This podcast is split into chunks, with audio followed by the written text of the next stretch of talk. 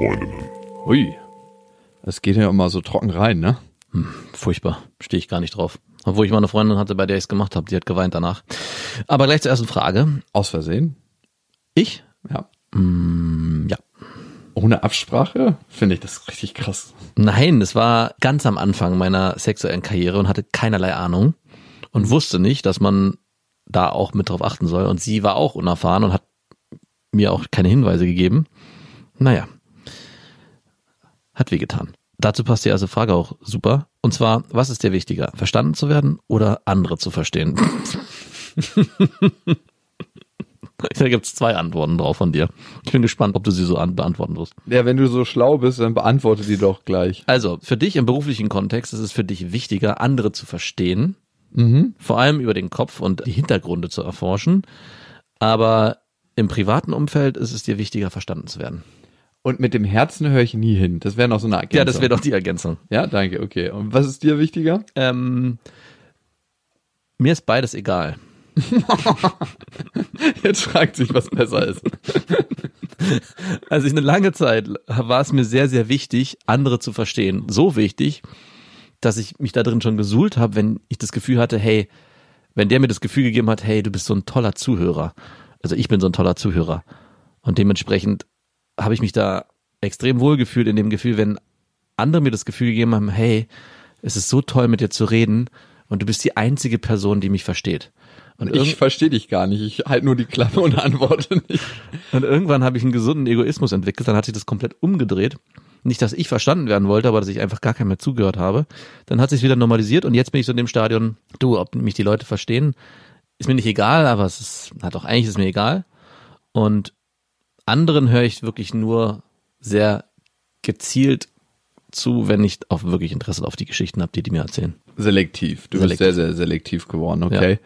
Was mich sehr krass überrascht, ist, dass ich anders zuhöre als früher. Also früher habe ich tatsächlich viel mehr auf die Worte geachtet und heute lese ich oder meine zwischen den Zeilen zu lesen. Also wenn meine Mutter mir zum Beispiel was erzählt, dann denke ich, das eine ist die Nachricht, die bei mir ankommt, die gesprochene, abgetippte Textdatei quasi. Und das andere ist in den Zwischennuancen drin. Was will sie mir eigentlich sagen und was ist das Bedürfnis, was hinter so einer Aussage steht? Dadurch kann man zum Beispiel viel, viel besser auf Streits reagieren, ne? Ich hatte heute die Situation, meine Mutter kocht ja ab und zu mal im Büro, ne, für mich. Was gibt's denn da so? Immer veganisches, vegetarisches. Also eigentlich immer vegan. Leckere Sachen aus Vollkornsachen und Gemüse. Mm, lecker. Und die hat sich dann mit einem anderen Kollegen im Büro unterhalten und dann dachte ich mir so, als ich vorbeigegangen bin, wow, eigentlich geht's euch gar nicht darum, euch über ein Thema auszutauschen, sondern hier ein bisschen Smalltalk und menschliche Beachtung zu finden. Auch wenn du meine Mutter bist, du bist hier zum Kochen angestellt. Nein, das nicht. So, und um das Thema abzuschließen, ich würde deiner Theorie zum Teil zustimmen. Tatsächlich höre ich fast lieber zu. Ich weiß, das Okay, ist wahrscheinlich eine Lüge. In der Realität ist es mir wichtiger, verstanden zu werden, als zu verstehen. Ich habe manchmal das Gefühl, weil du im beruflichen Kontext so viel zuhören musst, Darf. darfst, Auch. Brauchst- Ich höre ja nicht nur zu. Ich Ja, muss ja aber- auch ganz viel reden. mhm, aber in vielen Bereichen hörst du vor allem zu, musst du dann dir Raum machen und viel erzählen und hast dann das Bedürfnis, verstanden zu werden. Das ist genau so ein Mensch, den ich hasse. Also abgrundtief, so Leute, die einfach immer palabern. Heute wurde ich von einem Handwerker an eine Spüle geholt, der mir dann erklärt, wie ein Einhebelmischer, also das Ding, wo man heiß und kalt Wasser rauszieht. Ja. Dieses silberne, gekrümmte Ding, Wasserhahn. Ja. Wie, wie das funktioniert. und ich wusste, als ich hingegangen bin, und das ist so zwischen den Zeilen lesen, A, habe ich ihm gesagt, hey, tschüss, mach's gut, zieh einfach die Tür zu. Ich habe ihm gesagt, ich bin im Meeting. Der hat sich nochmal vor die Tür gestellt, um mich aus diesem Meeting rauszuholen, um mir diesen Wasserhahn zu erklären. Und ich wusste, natürlich, weil ich zwischen den Zeilen lesen konnte, das ging ihm einfach darum, nochmal zu erfahren, dass er es toll gemacht hat und dass er einen krassen Durchblick in seinem Fach hatte. Oder hat. Hatte. Weil er nie wieder angestellt wird von dir. Ja, und dann dachte ich mir, ey, jetzt stehe ich auch hier schon draußen. Dann kann ich ihm sagen, hey, vielen Dank, hast du richtig gut eingebaut. Äh, super, danke nochmal für die Erklärung, wie das alles funktioniert. Klasse. Die nächste Frage. Wann hast du dich das letzte Mal selbst überrascht? Ich weiß, wann du mich das letzte Mal überrascht hast. Ich auch. als du einfach fucking, ohne es mir zu erzählen, geheiratet hast und ich musste es herausfinden, als ich deine Hand gesehen habe. Ich habe mich selbst überrascht in dem Moment, wo ich wirklich auch Ja gesagt habe zu der Hochzeit. Und das ist ja auch gar nicht so lange her gewesen. Es ist ja nicht, dass wir es lange Wie lange hattet ihr es denn geplant? Das einzig Faire finde ich ist, dass es niemanden anderem erzählt hast, außer deiner Schwiegermutter und Buchhalterin. Auch der habe ich es auch nicht erzählt. War auch meine Frau. Ich glaube, einen Monat bevor wir geheiratet haben, habe ich mich entschieden. Mhm. Also gar nicht so lange vor dem Vorlauf. Ah, anderthalb. Wie war es, dieses Geheimnis in dir zu tragen, ohne es mir sagen zu können? Ganz ehrlich, ich habe es lange verdrängt, dass es überhaupt passiert, passieren wird. Ich habe mich auch um wenig gekümmert im Vorlauf, eigentlich um gar nichts. Wie so ein Fallschirmsprung, wo man sich den Fallschirm irgendwo auf einer Zwischenstation abholen muss. Ja. Verdrängt man den Sprung auch lange. Ja. Und dann geht's auf einmal los. Das war, da habe ich mich selbst überrascht, definitiv, dass ich da Ja gesagt habe. Weil ich das nicht gedacht hätte, weil es eigentlich nicht auf meinem Plan stand, irgendwann mal das zu machen. Aber gut. Fühlt mhm. sich gut an. Und du? Ich hatte letztens eine Situation, wo ich in so einem Setting mit meinem Vater war. Da sind wir irgendwie in so ein Seminar reingerutscht, weil wir auf so einem Familienhof waren und da gab es so ein paar Leute, die waren Coaches und die haben so ihre Fähigkeiten angeboten und meinten, hey, wer Bock hat, kann so eine Stunde bei uns kostenlos nehmen. Und da ging es darum, mit seinen Eltern oder mit seinem Vater oder seiner Mutter gegenüber zu sitzen und sich so ganz lange in die Augen zu gucken. Bäh. Und dann, ähm, ja, so verschiedene Übungen. Und ich dachte, das würde mir schwerer fallen, aber es war so, das war ganz neutral eigentlich. Mhm. Wem hast du in die Augen geguckt? Mein Vater. Ah.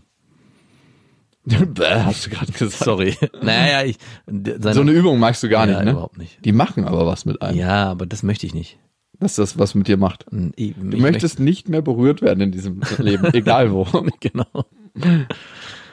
Gibt es was, wo du dich selbst belügst? Gibt es da irgendeine Sache? In der Intensität der Beziehung, die ich mit Menschen führe. Ja. Wäre auch meine Antwort für dich gewesen. Warum hast du den Podcast eigentlich nicht selber? Weil du weißt ja schon alles, was ich so sagen möchte. Nein, weiß ich nicht, aber man, hier heute, die, es gibt zwei Fragen, die fand ich gut, die hätte ich auch, glaube ich, für dich beantworten können. Glaube ich, es ist anmaßend. Nein, aber es stimmt ja. Du hast recht. Du maßt dir da überhaupt nichts an. Es ist einfach so. Und bei mir wäre es, wie glücklich ich doch bin in meinem Leben und es vielleicht dann doch nicht immer so ist, wenn ich wirklich hinterfrage. Du hast Angst vor den Konsequenzen. Ja, nicht Angst vor den Konsequenzen. Ich glaube, ich bin zu faul, mich mit den Konsequenzen auseinanderzusetzen. Viel besser.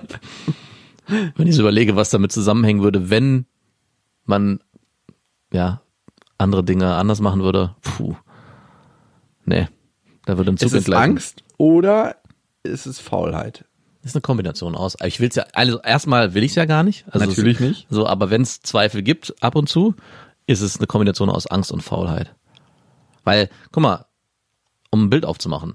Wenn du mit dem Auto einen Unfall baust, ist es ziemlich schnell wieder repariert und ist gar kein Problem. Aber wenn so ein ganzer Güterzug, und so ist mein Leben, auf einer Schiene fährt mit 180, wenn der entgleist, das wieder aufzuräumen danach, pff, nee, mir zu anstrengend. Ist auf jeden Fall ein Reddit-Post wert dann. Hm. Glaubst du, dein Selbstbild stimmt mit dem Bild überein, was andere von dir haben? Jein. Nein. Worin unterscheidet es sich? Also das, ich habe immer wieder mal auch schon in der Vergangenheit gespiegelt bekommen, hey, dein Verhalten, so wie du dich nach außen gibst und wie du auch vor allem auch Arbeitsprozesse abhandelst, stimmt nicht mit dem überein, wie du es selber wahrnimmst. Und da habe ich mittlerweile, glaube ich, einen guten Blick dafür, darauf aufzupassen und zumindestens zu wissen, hey, auch wenn ich das Gefühl habe, ich habe das jetzt hier gut erledigt, die Partei gegenüber ist zufrieden damit, hätte es noch besser laufen können. Und von daher stimmt das in dem Zusammenhang nicht immer überein. Was so die Selbstwahrnehmung angeht, wie ich mich selber empfinde, habe ich manchmal das Gefühl, ich bin hm, nicht arrogant, aber ich überschätze mich zumindest da ein bisschen, aber manchmal denke ich auch, nee, das passt eigentlich alles. Also was so Aussehen und so an, anbelangt. Es mhm. ist immer so ein bisschen tagesformabhängig auch. Ich glaube auch, dass ich mich zum Beispiel persönlich manchmal geiler finde, als ich mich andere finden. Und das andere ist, dass ich es super erstaunlich als Sache an sich finde, wenn man jemanden kennenlernt und ein Bild sich sofort von dem macht. Man hat ja innerhalb von fünf Minuten eine Meinung oder man hat schon viel früher eine Meinung. Du hast heute Morgen eine geile Frau in der S-Bahn gesehen. Habe ich? Ja, hast du mir gerade noch erzählt. ja. Und die war mega durchtrainiert und die hatte eine Unterhose angefühlt. Die hatte eine, eine hautenge, ganz dünne, so, ich würde fast sagen, Schlangenstoffartige Unterhose an. Also es war keine Unterhose, aber eigentlich war es eine Unterhose. Gingen die über den Arsch oder? Ja, ja, die ging über den Arsch. Ansonsten wäre es auch wirklich frech gewesen. Das war so schon frech. Das War so schon sehr, sehr ja, frech. ja, ja. Ich find's super. Hat mir auch gut gefallen, ja. Du machst dir sofort ein Bild von der Frau, wenn jemand mega krass durchtrainiert ist, War sie. super auf sein Äußeres achtet, dass er in irgendeiner Form diszipliniert durchs Leben geht und die Sachen einfach mal im Griff hat. Und wenn dann jemand reinkommt, der mega verschloddert aussieht und so Latschen trägt und einfach mal ungepflegt ist, dann würdest du ja denken, dass sein ganzes restliches Leben laut seiner Erscheinung auch in irgendeiner Weise in den Bahn verlaufen muss. Ja. Ist auch meistens so, oder? Weiß ich nicht, ich habe darüber keine Statistik erhoben. Und dann gibt's da noch sehr viele Zwischennuancen, dass jemand normal aussieht und man macht sich trotzdem ein Bild von dem. Spätestens, wenn du jemanden fünf Minuten triffst. Aber ich find's viel, viel krasser, die Divergenz dazu festzustellen. Du triffst eine Frau das erste Mal, redest mit der ein bisschen und hast sofort ein Bild über sie und ihr ganzes Leben. Und dann lernst du sie tiefer und tiefer kennen und merkst, dieses Bild, was du die ersten fünf Minuten gemacht hast, oder das erste Mal, als du sie gesehen hast und diese Vorstellung, die sich aufgemacht hat, ist meistens ziemlich unterschiedlich zu dem, wie die Frau dann letzten Endes ist. Hm. Und wir machen es immer wieder. Hm. Was würde das jetzt bedeuten für meine attraktive, durchtrainierte Frau? Wie ist die eigentlich? Dass sie vielleicht gar nicht in allen Belangen so attraktiv ist, wie ihr Äußeres vermuten lässt. Vielleicht ist sie aber noch geiler, wenn du sie erstmal kennenlernst. Und wir schreiben grundsätzlich attraktiven Menschen viel mehr gute Attribute zu, als wir das bei Menschen machen, die wir oder die von der Gesamtheit der Bevölkerung als unattraktiv beschrieben werden würden. Hm. Das ist so unfair. Wir haben schon mal den Effekt beschrieben, das nennt man auch Halo-Effekt, das fällt da drunter. Die nächste Frage. Gibt es einen Traum, den du aufgegeben hast? Ja, auf jeden Fall. Und das ist dieser Traum. Auch die Frage kann ich viel beantworten. Bitte? Dieser Wunsch nach einer Familie mit einer Partnerin, Zusammenleben, vielleicht ein kleines Häuschen, nee, das ist es glaube ich nicht, aber zumindest eine Beziehung zu führen mit einer Frau und Familie, die ja einfach die nächsten Jahre Bestand hat. Falsch. Was? Wollte ich als erstes sagen, aber den Traum habe ich noch nicht aufgegeben. Den gibt es noch in meinem Leben. Ah, okay. Überrascht dich jetzt, ja? Weil du es schon mal anders formuliert hattest. Ja, aber wenn ich ganz ehrlich zu mir bin, ist es noch was, was ich nach außen vielleicht so formuliere, aber ich habe trotzdem noch die Vorstellung, dass Das ich noch mal kollidiert aber sehr stark mit deinem anderen Traum, Kinder zu zeugen in den United Colors of Benetton.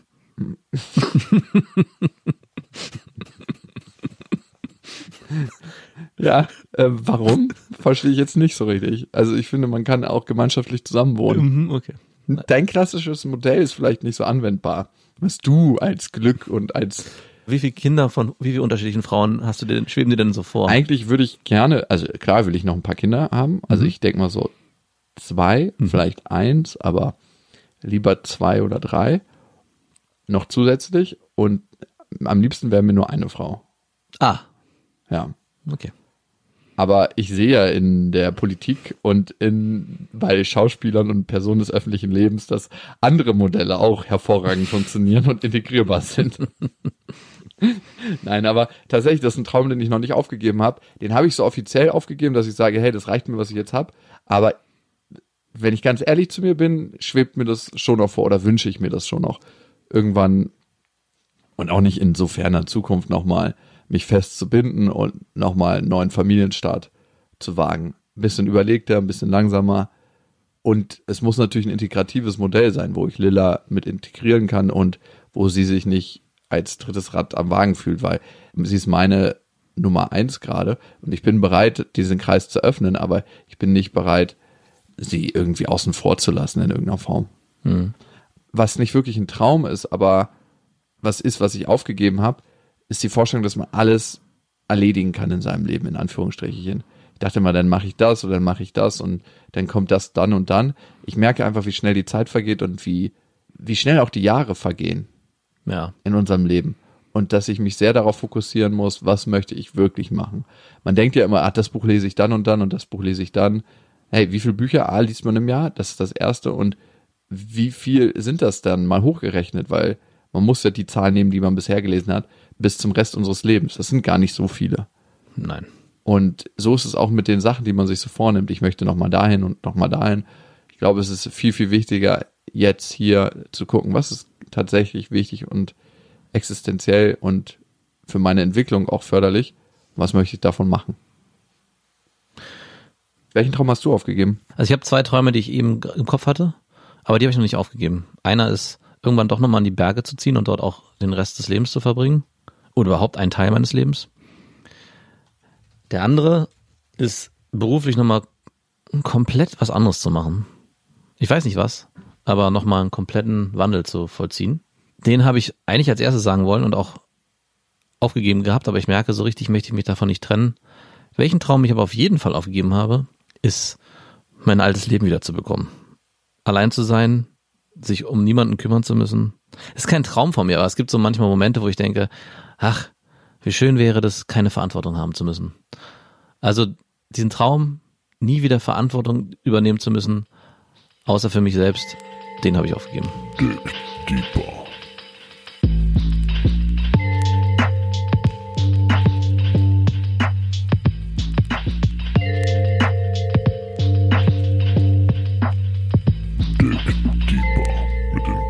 Freundinnen.